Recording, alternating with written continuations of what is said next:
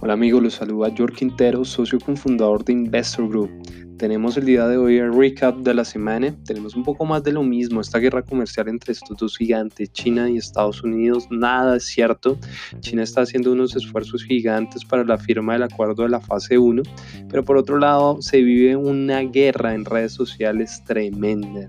Eh, la preocupación es generalizada con el crecimiento de la economía global. Vemos que está creciendo de una manera muy lenta. Hay una deceleración en el crecimiento y esto está generando múltiples preocupaciones. La situación en Hong Kong eh, es peligrosa, realmente las marchas son violentas. Recordemos que esto se da gracias al proyecto de ley de la extradición hacia China. Bueno, el descontento es generalizado y la gente se ha hecho sentir en las calles. La situación con el Brexit, volvemos al tema con el Brexit.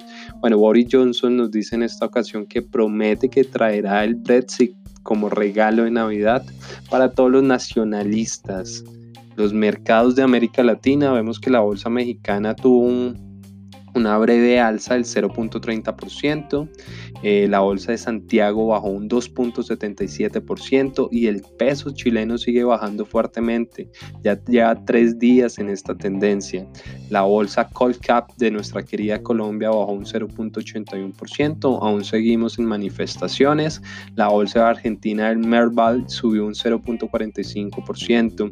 En el Bitcoin y las criptomonedas sí tuvimos unos cambios bien drásticos. Vimos como el Bitcoin bajó un 18.18% gracias a las regulaciones impuestas por el Banco Chino, por el Banco Central de China. Hay que tener cuidado Hoy rebotó, pero realmente no ha salido del canal bajista. Hay que tener cuidado con el Bitcoin. Noticias financieras en general. Se acaba la sensación de una contracción económica en Estados Unidos. Recordemos que para que haya una contracción económica debe haber dos periodos realmente malos. Cada uno de estos periodos debe ser de tres meses. Sabemos que está en épocas electorales, que Trump ya está haciendo campaña y él a esto no le conviene. Entonces está aguantando el crecimiento económico, pues para que esto le ayude en sus votos. Esto es importante, señores, porque quiere decir que con esto el mercado ya puede comenzar a salir de esas zonas de consolidación, de esas zonas laterales donde, donde no hemos podido salir por varias semanas. Eh, los metales preciosos importantes, sabemos que somos compradores y vendedores del oro y tenemos muy buenos resultados con ellos gracias a nuestra estrategia Hawkeye. Eh, vemos que el oro bajó un 0.48% y la plata también bajó un 0.12%. Siendo así el final de, de nuestro recap, eh, tenemos hasta el momento en noviembre una cifra positiva del 20% mensual sobre nuestra inversión. Realmente es excelente, sobrepasamos en un 100% adicional nuestra proyección económica.